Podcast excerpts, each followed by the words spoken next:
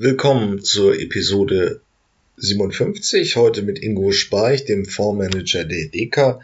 Wir haben über Nachhaltigkeit in der Geldanlage gesprochen. Es geht so ein bisschen um die Frage, gerade bei Jüngeren, aber auch bei Hochvermögenden, wird die Frage immer relevanter, neben den wirtschaftlichen Kennzahlen auch zu betrachten, die sozialen Leistungen der Unternehmen und auch die Umweltwirkung und wie macht man da als Anleger den richtigen Schritt und investiert in nachhaltige Geldanlagen. Und auf den Future Sounds Listen, auf der Future Sounds Liste stelle ich heute einmal Arcade Fire vor, ähm, sind ein bisschen aus der Mode gekommen, waren aber eine sehr gute Liveband und ich glaube, das tut uns alles ganz gut im zweiten Pandemiewinter. Bis dann! Dann sage ich herzlich willkommen bei den Zukunftsmachern. Heute begrüße ich Ingo Speich. Bitte stellen Sie sich einmal unseren geneigten Podcast-Hörern vor. Ja, hallo zusammen. Herzlichen Dank für die Einladung. Mein Name ist Ingo Speich. Ich bin äh, bei der DK Investment. Das ist die Fondsgesellschaft ähm, der DK und damit sind wir in der Sparkassenfinanzgruppe verankert. Ich leite dort die Abteilung Nachhaltigkeit und Corporate Governance. Das heißt, wir beschäftigen uns mit allen Fragen zur Nachhaltigkeit und verantwortungsvoller Unternehmensführung. Das ist ein Thema, was sehr stark wächst. Unser Team wächst auch sehr stark. Äh, und dahingehend äh, haben wir auch eine der ähm, starken Wachstumssäulen bei uns im Konzern äh, als Schwerpunkt unserer Tätigkeit. Ja, alles muss nachhaltig werden. Ähm, aber was bedeutet das eigentlich für eine Investmentgesellschaft? Also Nachhaltigkeit ist ein Buzzword schon vor for Future, aber jetzt nur. Wir nehmen dieses Interview übrigens am 1.11.2021 auf. Wir werden mit aller Voraussicht danach die Grünen in der Regierung haben. Aber was bedeutet Nachhaltigkeit eigentlich wirklich als Investmentansatz? Äh, zuerst mal bedeutet die Nachhaltigkeit eine Dreigliedrigkeit von Ökologie, Soziales und verantwortungsvoller Unternehmensführung. Das heißt, für uns ist Nachhaltigkeit jetzt nicht nur die Ökologie, sondern wir schauen genauso auf soziale Faktoren oder auf äh, Faktoren äh, der Unternehmensführung, weil diese sich natürlich auch sehr bedingen. Und stellen Sie sich vor, wir würden nur auf Ökologie achten und äh, würden beispielsweise in ein Solarunternehmen investieren, das aber eine katastrophale Unternehmensführung hat, ähm, würde auch der Anleger daraus nicht froh werden weil Verluste drohen oder das Unternehmen sogar in die Insolvenz gehen könnte. Das heißt, wir schauen auch immer auf die anderen beiden Säulen und die Unternehmensführung ist eigentlich die stärkste Säule. Das heißt, wir überlegen uns, wenn wir irgendwo investieren, beispielsweise an der Börse und kaufen Aktien oder Anleihen von einem Unternehmen, äh, ob dieses gewissen Kriterien aus den Umwelt-, sozialen oder Unternehmensführungsbereich äh, entspricht. Und dann hängt es eben sehr stark davon ab, ähm, ob ähm, wir auf der Ebene des nachhaltigen Investierens unterwegs sind. Das bedeutet, an dieser Stelle hat zum Beispiel ein Portfolio, da sammeln wir mehrere Aktien drin. Ähm, also in so einem normalen Portfolio sind ähm, 60 bis 120 Aktien. Und diese Aktien ähm, haben dann äh, einen Nachhaltigkeitsfokus und das Portfolio hat dann eine sehr dezidierte, also eine, eine hinterlegte äh, na, ein hinterlegtes Nachhaltigkeitsregelwerk. Dann sprechen wir von einer nachhaltigen Anlage und dann ist auch klar, dass keine Unternehmen gegen gewisse Grundprinzipien verstoßen dürfen, sonst kommen sie in dieses Portfolio nicht rein. Äh, und das ist im Endeffekt Kern der nachhaltigen Anlage. Also im Prinzip äh, legen wir ganz normal am Kapitalmarkt an, wie man das so kennt. Man kauft Aktien, man kauft Anleihen, ähm, wirft die in einen Topf, äh, damit äh, dann eine gewisse Streuung vorhanden ist. Äh, aber mit der Maßgabe, dass wir eine sehr klare Vorgabe haben, äh, welche Nachhaltigkeitskriterien wir anwenden und natürlich sagen, was nachhaltig ist und was nicht nachhaltig ist. Ähm, also man befüllt ganz klassisch einen Topf mit verschiedenen Aktien, das nennt man dann Fonds oder nennt man halt Portfolio. Und diese Aktien und diese Wertpapiere sind dann nachhaltiger als andere. Stellt sich jetzt ein bisschen die Preisfrage, ist denn ein nachhaltiges Investieren rentabler als das konventionelle, wo man einfach nur nach klassischen BWL-Kriterien vorgeht, wie eben äh, ja, Gewinn, äh, Wachstumspotenziale und so weiter?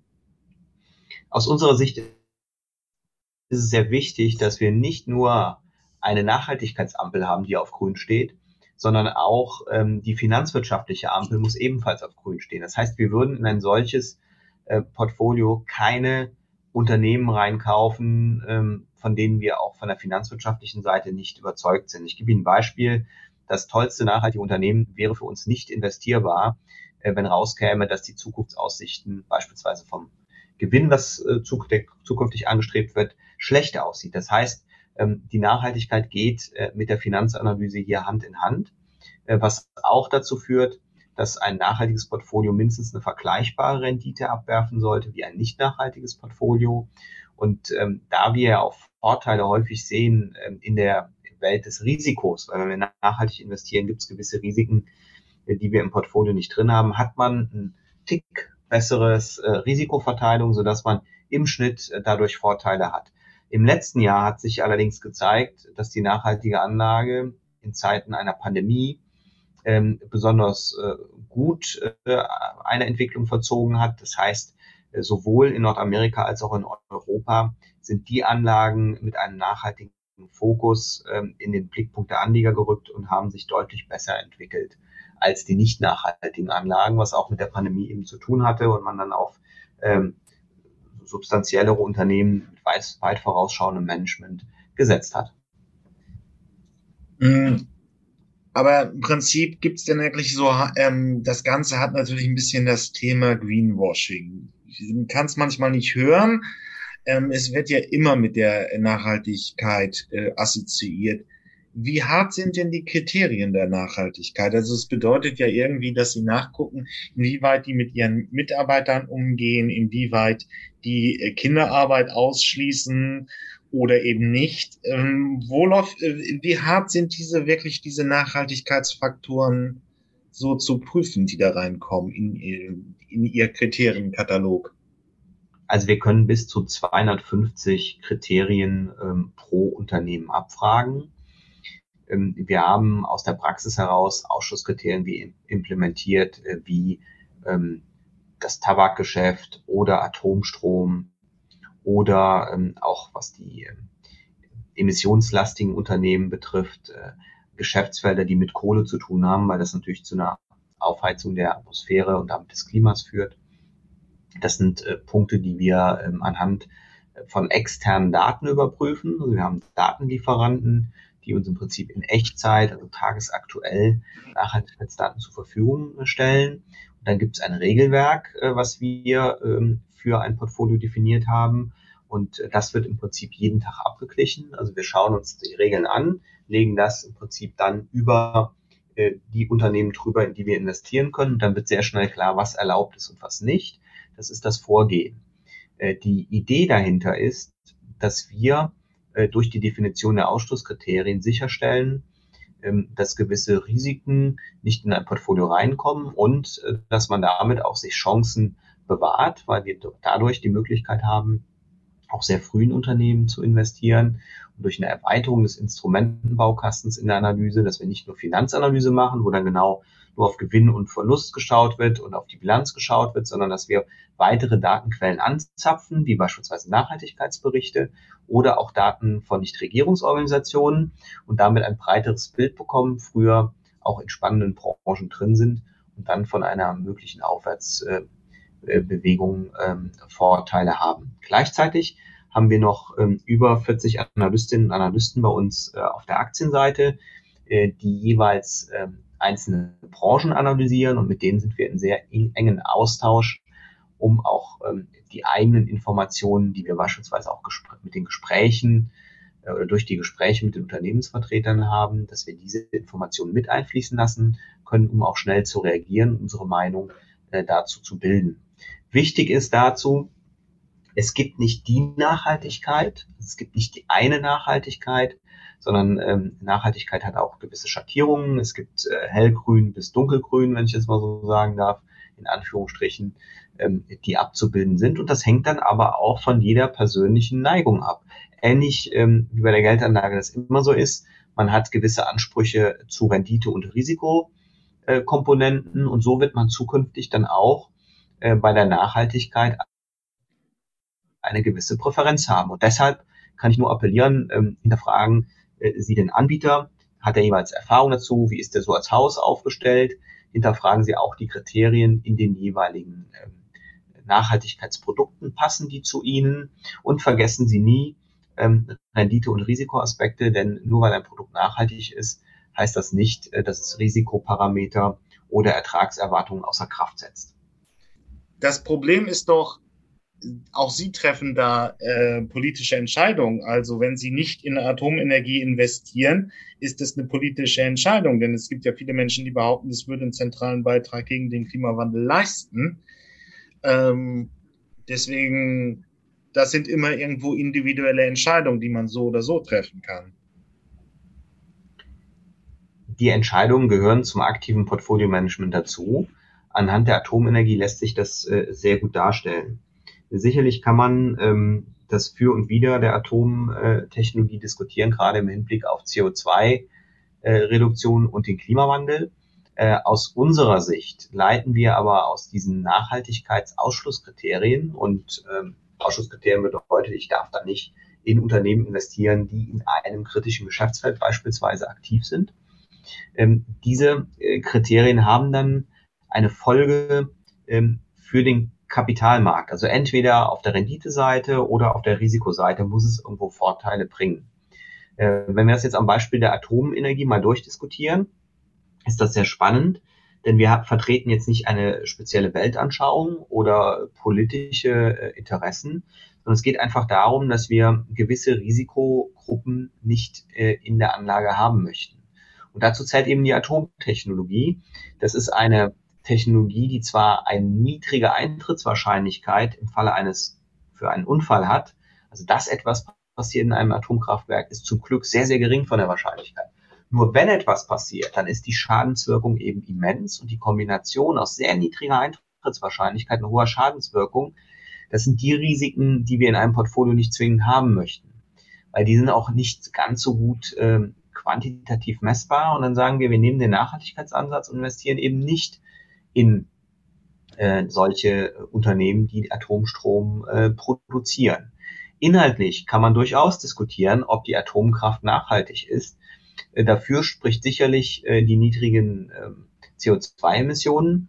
Äh, dagegen sprechen aber die hohen Kosten, auch wenn man die Endlagerfrage sich anschaut, die ja immer noch nicht gelöst ist. Und eigentlich verstößt die Atomtechnologie gegen den Grundsatz ähm, der Nachhaltigkeit äh, der Brundtland-Kommission. Das war 1987, haben die im Prinzip die, die Kernbotschaft der Nachhaltigkeit definiert. Das war eine ähm, Kommission der Vereinten Nationen und dort wurde gesagt, man möchte die nächste Generation nicht über Gebühr belasten. Das heißt, äh, mit allem, was ich heute tue, muss ich sicherstellen, dass die folgenden Generationen nicht durch unser Tun massiv belastet werden.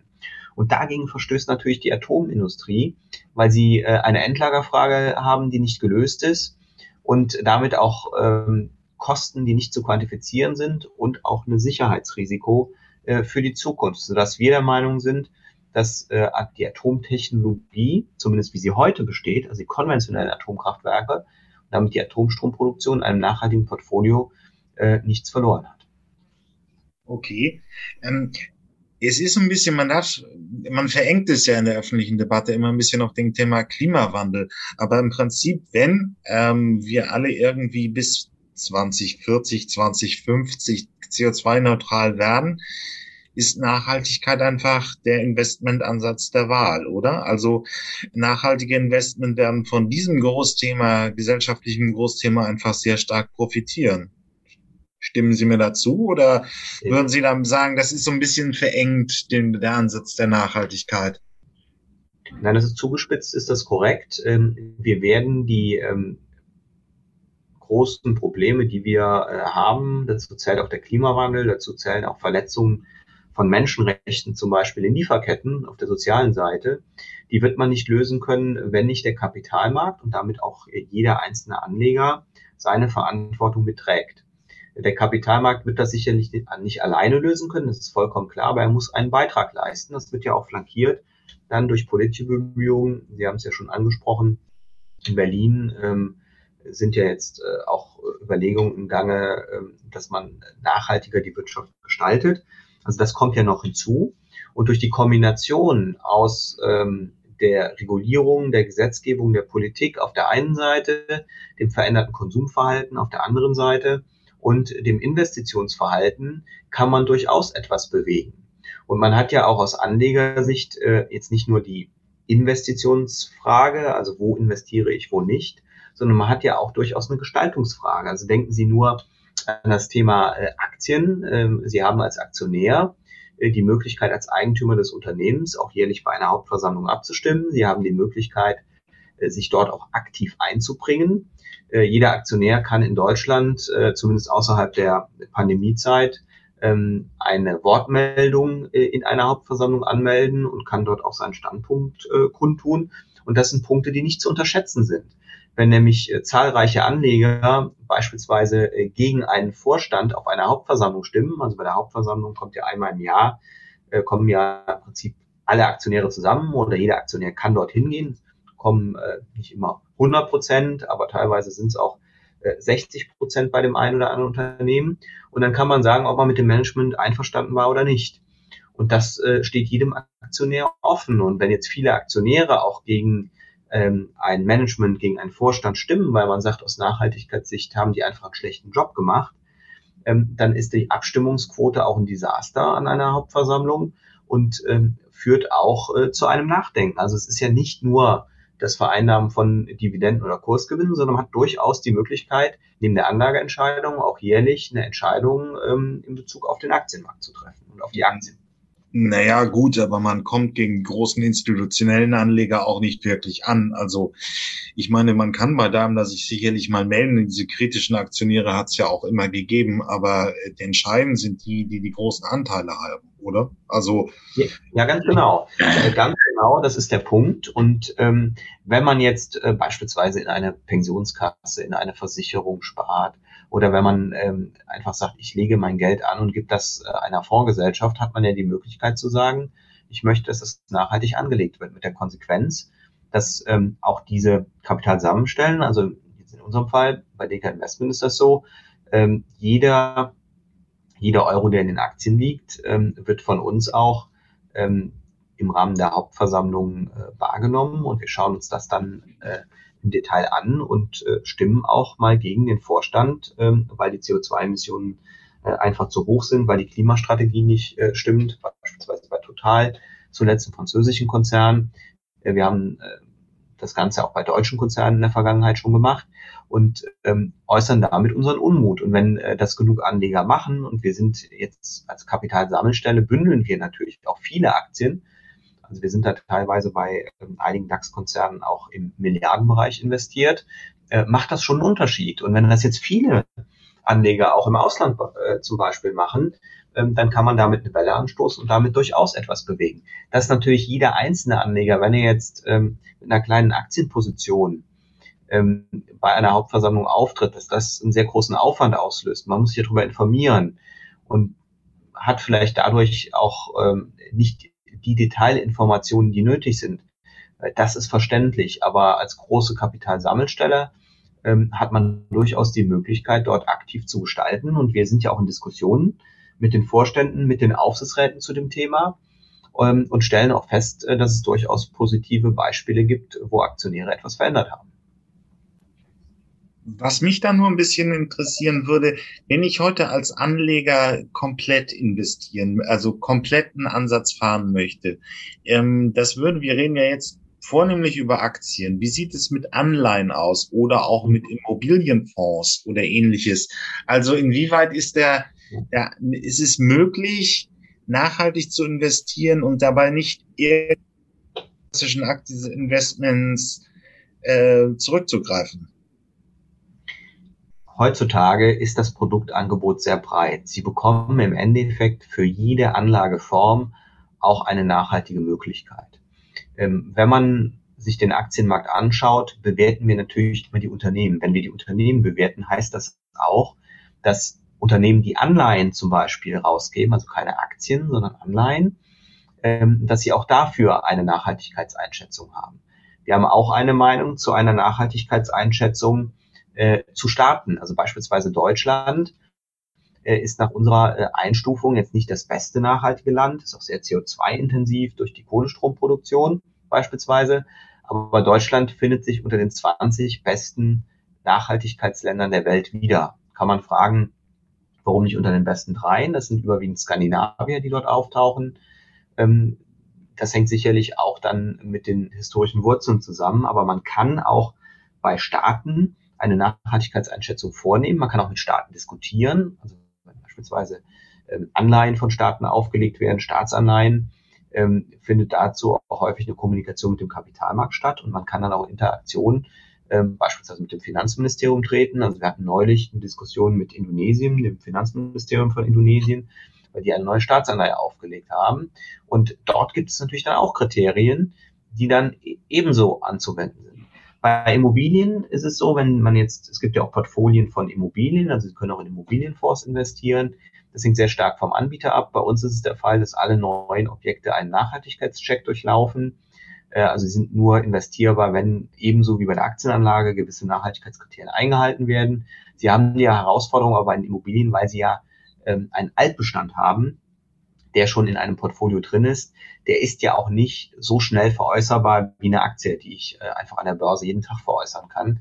Äh, muss man sich dann das im Detail anschauen und da die Investitionen machen, ähm, wo dann auch Ökonomie und Ökologie äh, zusammenfallen, also wo sich das auch rechnet. Aber auch dort äh, ist die Nachhaltigkeit angekommen. Also in der Summe kann man festhalten, ähm, dass es für jeden Anliegertyp immer eine nachhaltige Lösung gibt. Man muss halt danach fragen. Ähm, und äh, häufig, das ist leider immer noch so, ist selbst bei ähm, Beraterinnen und Beratern das Thema Nachhaltigkeit äh, in der Kapitalanlage noch nicht gesetzt. Aber es gibt die Lösungen und äh, man kann sie in jeder Anlagestrategie abbilden. Ja, das ist ja eine große Frage. Wenn ich zu meiner Sparkasse vor Ort gehe, wie ist denn der Kenntnisstand über nachhaltige Beratung? Also es gibt ja verschiedene, das ganze Thema hat ja auch sehr starken Push bekommen, weil die Digitalisierung mit verschiedenen Portalen es ermöglicht hat, dass ich mich im Netz informieren kann.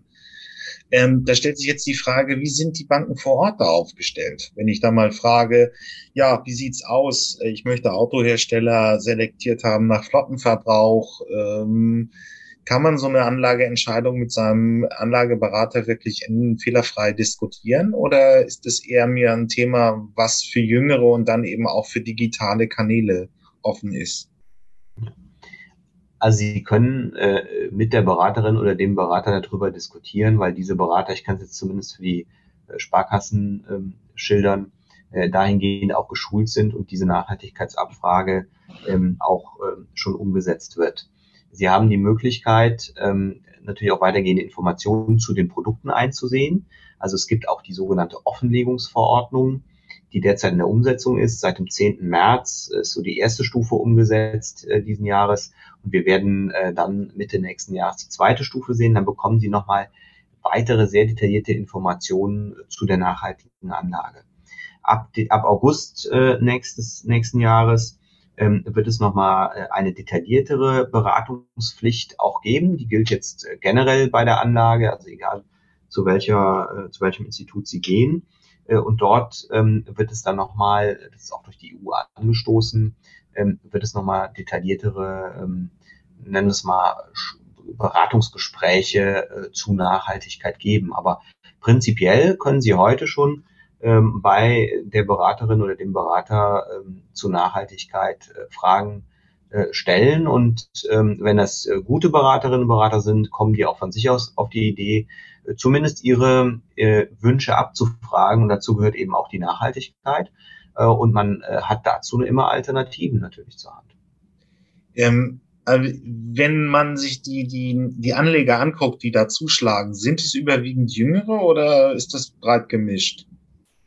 Ja, es gibt zwei Kundengruppen, das sagt äh, sowohl die Marktforschung als auch dann der Gespräch mit den äh, Beraterinnen und Beratern äh, vor Ort zeigen, ähm, die sehr affin sind. Das eine sind äh, jüngere Kunden, also die Marktforschung sagt die unter 30-Jährigen.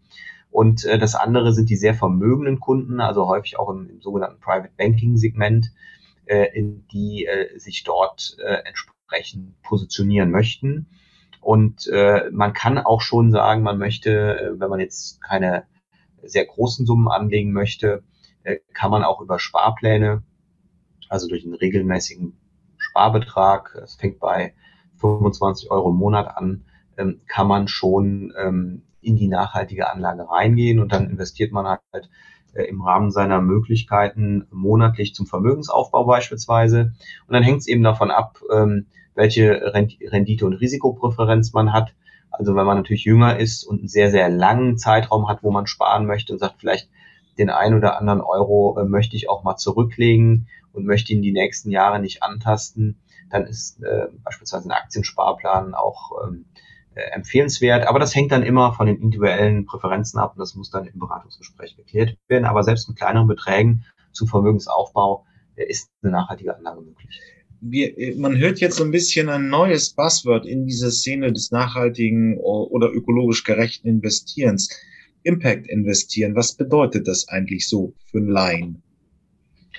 Impact Investment in der engeren alten Definition bedeutet eine wirkungsorientierte Anlage, beispielsweise durch Mikrokredite. Das bedeutet, ähm, auf der Südhalbkugel ähm, unterstütze ich Familien, die in, ähm, in einer ähm, ja, wirtschaftlichen Situation sind, dass sie ohne finanzielle Hilfe im Prinzip nicht überleben können. Und ich finanziere denen Produktionsmittel. Das kann sein, zum Beispiel in Indien, dass damit Kühe finanziert werden und äh, durch die Milch wird dann der Kredit zurückgeführt. Das ist das eigentliche Impact Investment aus der Vergangenheit. Das Impact Investment, wenn wir es auf den Kapitalmarkt beziehen, ähm, ist die Wirkungsweise meiner Anlage, äh, meiner Anlage. Also im Prinzip eine ähnliche Vorgehensweise, dass ich mir überlege, welche Wirkung erziele ich denn in der realen Welt mit meinem Geld? Ähm, das muss man sich so vorstellen, dass man äh, sich dann die Unternehmen anschaut die Unternehmen berichten äh, häufig nach den ähm, SDGs, Sustainable Development Goals, das sind die nachhaltigen Entwicklungsziele, das sind 17 Stück. Und äh, man kann anhand äh, dieser Berichterstattung erkennen, wie weit das Unternehmen das Geschäftsmodell schon auf äh, diesen Wirkungsbezug äh, ausgelegt hat. Ähm, konkretes Beispiel, man stellt im Prinzip Unternehmen Kapital zur Verfügung, ähm, die äh, auf der ökologischen Seite äh, Vorteile haben. Es gibt einen Papierhersteller aus Skandinavien, die ersetzen zum Beispiel für die Sixpacks bei, Co äh, bei ähm, Dosen, egal ob es jetzt Coca-Cola oder Bierdosen sind. Diese Sixpacks wurden bisher von Plastikringen zusammengehalten, die kamen dann ins Meer, haben dazu geführt, dass Tiere ähm, die als Schlinge um den Hals bekommen und verendet sind. Und die haben jetzt ähm, Papier hergestellt, ähm, was so stabil ist, dass es so ein Sixpack hält und wenn das Papier ins Wasser fällt, dann löst es sich innerhalb kürzester Zeit auf. Das heißt, was das Thema Vermüllung der Meere angeht, hat man da klare Vorteile. Und wenn Sie jetzt diesem Unternehmen Geld zur Verfügung stellen, beispielsweise durch Aktien, äh, die Sie kaufen, äh, haben Sie die Möglichkeit, ähm, das auch nochmal voranzubringen, weil Sie eine positive Wirkung an der Stelle äh, erzielen. Mit der Konsequenz, dass beim ähm, bei der bei den SDGs, also nachhaltigen Entwicklungszielen, dass sie dort beim Thema Leben unter Wasser besonders stark punkten. Und das Spannende ist, wenn man jetzt Unternehmen herausfindet, die da einen starken Wachstumspfad haben, ähm, partizipiert, partizipiert man dann als äh, Anleger natürlich auch von Steigerungen im Gewinn, weil die Produkte werden zukünftig einen stärkeren Absatz haben, die sind zukunftsorientierter und damit einen höheren Gewinn abwerfen. Deshalb ist äh, der wirkungsbezogene äh, die wirkungsbezogene Anlage eben sehr, sehr spannend. Ähm, der Gesetzgeber möchte das auch stärken. Das heißt, das wird auch in der Zukunft in der Kapitalanlage eine viel stärkere Bedeutung einnehmen, weil sie durch diesen Wirkungsbezug auch die Transformation der ähm, Wirtschaft und der Gesellschaft hin zu mehr Nachhaltigkeit anstoßen. Das heißt, häufig ist es äh, besser in Unternehmen zu investieren, die sich äh, auf dem Weg befinden, die also noch nicht absolut perfekt sind, aber einen positiven Beitrag, eine positive Wirkung leisten, als in ein absolut perfektes Unternehmen zu investieren, was diesen Wirkungsbezug nicht hat. Und es ist davon auszugehen, wenn jetzt die Regulierung das stärker auf den Schirm nimmt, dass immer mehr Gelder in diese Anlageformen reinfließen oder in diese Aktien beispielsweise reinfließen, können auch Anleihen sein. Ähm, und damit äh, natürlich durch die gestiegene Nachfrage auch diese Kurse sich nach oben bewegen. Ein anderes Beispiel für einen Wirkungsbezug wäre zum Beispiel der sogenannte Green Bond, also eine grüne Anleihe. Das ist eine zweckbezogene Anleihe bei dem man einem Unternehmen Geld gibt. Damit werden dann beispielsweise grüne ähm, Investitionen angestoßen, wie Windräder, Solaranlagen oder ähm, andere ähm, Anlageformen, die eben den Klimawandel reduzieren. Die sogenannten Green Bonds ist auch eine spannende Anlage, Anlageklasse. Das wäre auf der Anleihenseite ähm, als Pendant zur Aktie zu sehen. Okay, also ähm, da haben wir im Prinzip mehr so das, den Ansatz, dass man äh, ja eine Wirkung, die man einfach in dieser nachhaltigen Transformation äh, der Gesellschaft oder der Gesellschaften haben will, erst einmal finanziert. Also es ist noch nicht unbedingt bedeutet noch nicht nachhaltig. Wenn ich in Greenbond investiere, wird bedeuten, dass wahrscheinlich, sagen wir mal, Wasserstoffspeicherung an der, an den äh, Nord- und Ostsee bezahlt werden oder finanziert werden. Das hängt sehr stark dann äh, von der einzelnen Anleihe, also von dem einzelnen Green Bond ab. Ähm, dazu äh, gibt es dann auch ein Verkaufsprospekt und wir nehmen immer noch mal eine externe Expertise mit rein, also eine zweite Meinung, das nennt sich Second Party Opinion. Dort ist noch mal genau aufgegliedert, äh, in welche Formen so ein Green Bond anlegt. Aber wir ähm, haben auch schon Green Bonds erlebt, äh, die an der einen oder anderen Stelle fragwürdig sind.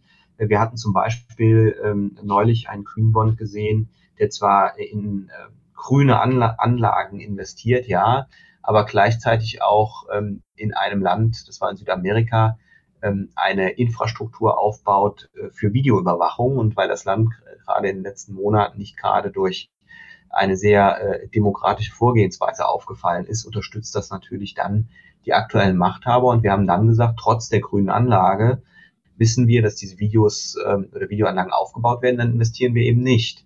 Also das obliegt dann der individuellen Prüfung, ähm, die wir aber dann sehr strikt machen und äh, wir haben dann äh, die Anlage äh, nicht in unsere äh, Portfolien reingenommen. Wunderbar. Vielen Dank, Herr Speich, für dieses Gespräch. Sehr gerne. Auf der Future Sounds Liste stehen heute Arcade Fire. Ähm, mit äh, jetzt, äh, The Nighttime und mit Wake Up, den großen Hits, aber ich kann nur empfehlen, die Band sich mal insgesamt anzugucken, weil das ist halt mehr so ein Künstlerprojekt von einem kanadischen Musikerpaar, die von, ja, in The Nighttime ist ziemlich so karibische Klänge, äh, aber bis auch zu normalem Rock machen sie sehr viel, sie haben ein großes Spektrum und ich habe hier auch die großen Festivals-Auftritts in die, auf YouTube äh, verlinkt, weil sie einfach eine super Liveband sind. Das kann uns jetzt allen im zweiten Pandemie-Winter bisschen weiterhelfen. Bis dann. Ja, das war's mit den Zukunftsmachern diese Woche. Ähm, hat mich mir hat Spaß gemacht ähm, und wenn ihr irgendwelche Themenvorschläge, Ideen, Ideen habt oder einen Interviewpartner sucht, meldet euch einfach unter jürgen.fahrt.elektroautovergleich.org. Ähm, sonst bewertet mich gut, das wäre nett. Äh, und bis zum nächsten Mal. Tschüss.